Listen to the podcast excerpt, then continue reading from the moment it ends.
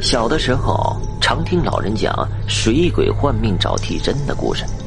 据说，有的小孩子在河边玩，会看到河里有一个秤砣，他就想把它捞出来。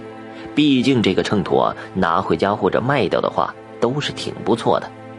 他下了水之后才发现，看着就在岸边的秤砣往水里面挪了一点，他就往水里面走了一点，眼瞅着就要拿到的时候。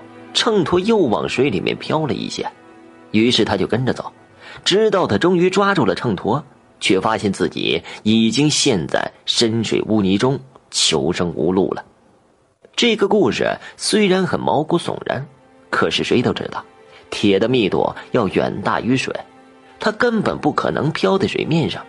然而事实就是这样，凡是水鬼换命，水面上总是会漂浮着一些不可思议的东西，比如秤砣。比如一条项链之类的，在我的身边也发生过一件这样的事情。那天和几个哥们儿出去郊游，说是郊游，其实也就是换个环境喝酒。大家在河边支好了烧烤架，突然就听到有人在喊：“孩子，快出来！”大家赶紧往河边跑，就看见朋友家的孩子被朋友一把从水里面拽了出来。这水已经漫到孩子的腰部了，大家就问孩子：“你到水里干什么去了？”孩子就说：“我看见河里飘着一个东西，看样子很好玩，我想把它捞出来玩。”大家就赶紧问在哪儿呢？孩子一指，我们一看，那河里竟飘着一个秤砣，只是孩子小，没有见过。这一下子，大家玩的心都烟消云散了，简单的收拾了东西。